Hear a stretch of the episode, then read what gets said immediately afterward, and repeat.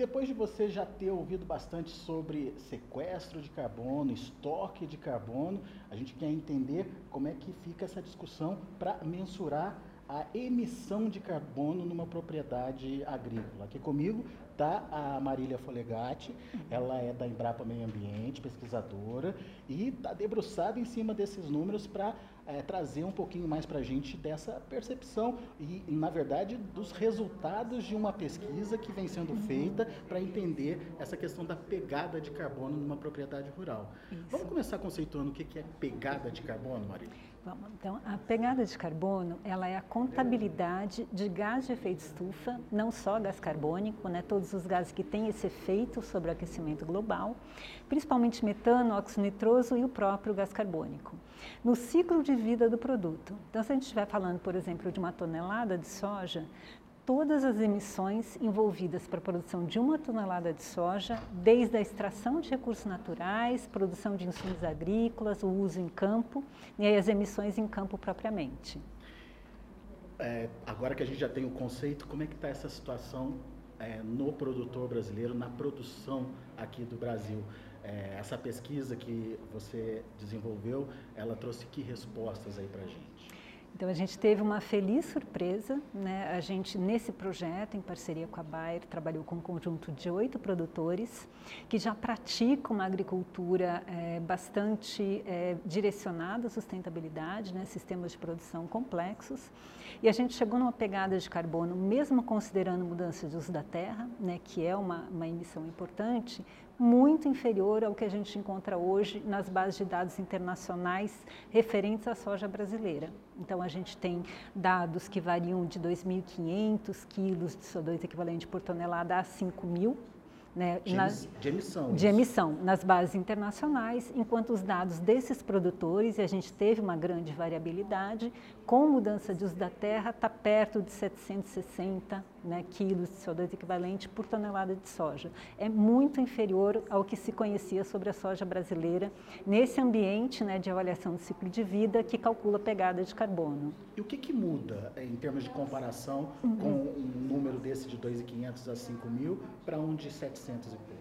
Eu acho que duas coisas principalmente. Uma é como medir né? Porque quanto melhor você representa a, a realidade, óbvio, né? É mais fiel é o seu número. Então a gente partia antes de mensurações que não conheciam no detalhe os processos de produção brasileiros. Esse é um ponto. É, o outro ponto é os produtores que fazem parte desse projeto são produtores diferenciados, então eles já aplicam as boas práticas, eles já é, é, praticam uma agricultura mais complexa, né, mais integrada e tudo isso favorece o bom desempenho, favorece uma boa pegada de carbono. Agora, essa, essa, esse resultado obtido, ele é facilmente replicado ou vai dar trabalho? Então, é, ele é um pouco trabalhoso, né, é, porque você precisa conhecer o processo e quantificar fluxos no processo, né, então isso é um pouco trabalhoso, mas é possível trabalhar com algum grau de generalização. Então, se a gente estabelece categorias, né, consegue é, classificar os produtores em categorias, a gente consegue extrapolar e trabalhar né, em, em, maior escala, né, em vez de ir no sítio específico. Então, a gente parte do caso específico para conseguir conhecer o suficiente para permitir algumas extrapolações. Né? E aí eu acho que a gente consegue abranger um número maior de produtores.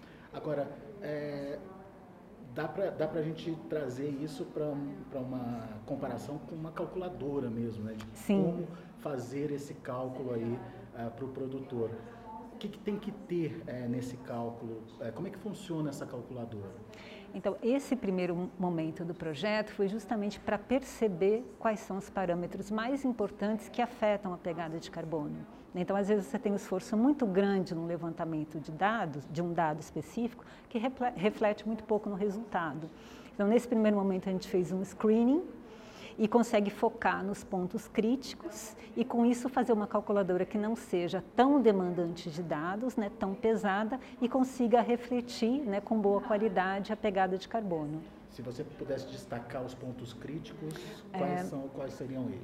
Além da, da, mudança de uso da terra, né, que é uma relação entre é, a, a, capacidade de sequestrar carbono de um determinado uso e do uso atual, que a gente está falando no caso a produção de soja, então depende muito do uso anterior. Então, fora isso, que é um componente importante, em práticas de produção propriamente, são basicamente é, calcário, né, o uso racional de calcário, é, o diesel consumido, né? então quanto melhor eu otimizar operações agrícolas, né? menos eu, eu, emito em função da queima do diesel, e o fertilizante nitrogenado. Então, por exemplo, para a soja, ele entra de carona com MAP e com DAP. Não precisaria, a soja não precisa do nitrogênio. Então, se eu optar por um, um fertilizante fosfatado que não tenha, né, não carregue em paralelo o nitrogênio, eu já consigo, por exemplo, melhorar a pegada de carbono. Então, é basicamente, fertilizante nitrogenado, calcário e diesel de operações agrícolas. E, claro, produtividade. Né? É, é, é sempre que eu estou falando de pegada de carbono é por tonelada de soja, então, quanto mais eu produzo né, com o mesmo recurso, né, melhor a minha pegada de carbono.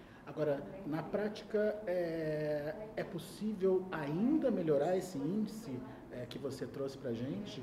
Sim. É, por exemplo, você falou aí do, dos nitrogenados. Uhum. Dá para substituir e conseguir números melhores? Sim, dá. Então, esse foi um apontamento. Né? A gente ainda percebeu muito uso de MAP, DAP, que não é é, é, não seria necessário, hoje se usa por questão de, de preço, né, de, de, de, insumo, questão de facilidade de acesso de mercado, mas essa substituição ela é possível por um, um conjunto muito grande né, de outros é, é, potenciais fertilizantes, envolvendo inclusive os organominerais. Né? Então, é, se usar um superfosfato simples, um superfosfato triplo, em vez de usar o MAP e o DAP, você já consegue reduzir enormemente a emissão. Esse é um exemplo.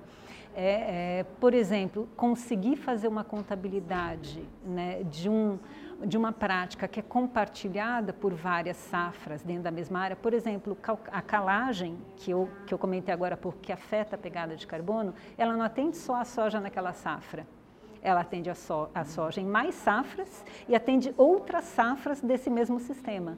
Então, é, poder relatar exatamente né, o, o, o insumo relacionado com aquela produção, isso também vai afetar o resultado. E Marília, eu aprendi que além de mitigação é possível fazer compensação também. Uhum. Des, dessa forma, é, onde que a agricultura brasileira pode chegar e como se faz essa compensação?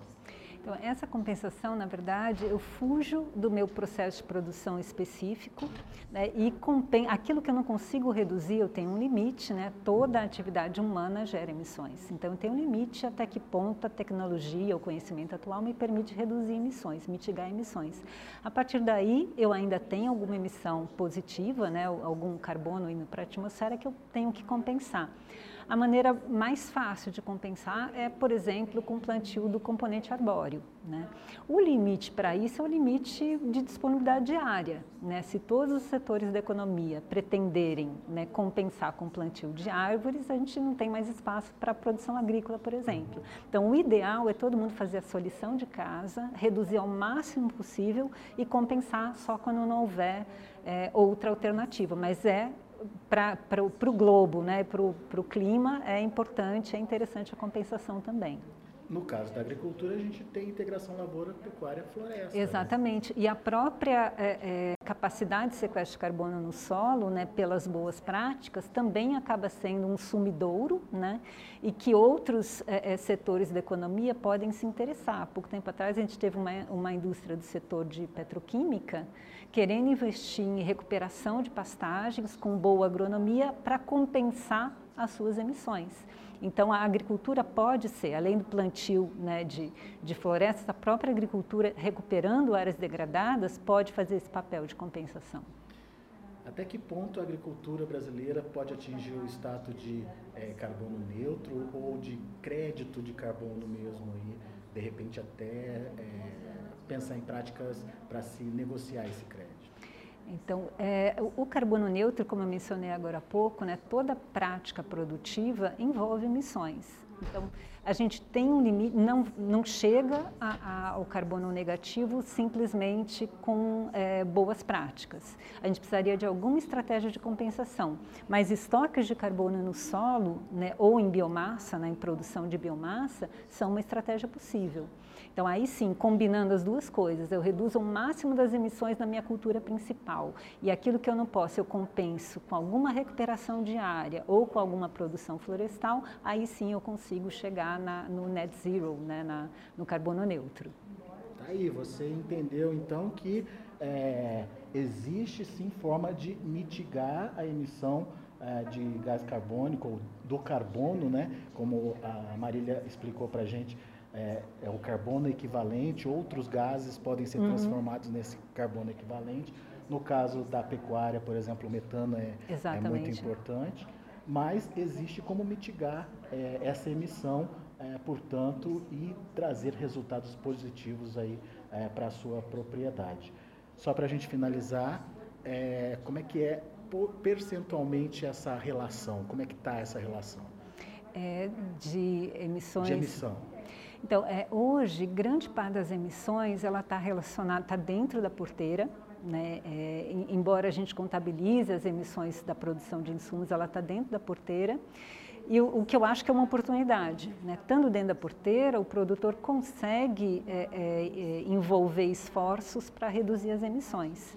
E o total da contabilidade da pegada de carbono, então, hoje, em relação ao mundo, está extremamente favorável para essa amostra que a gente trabalhou.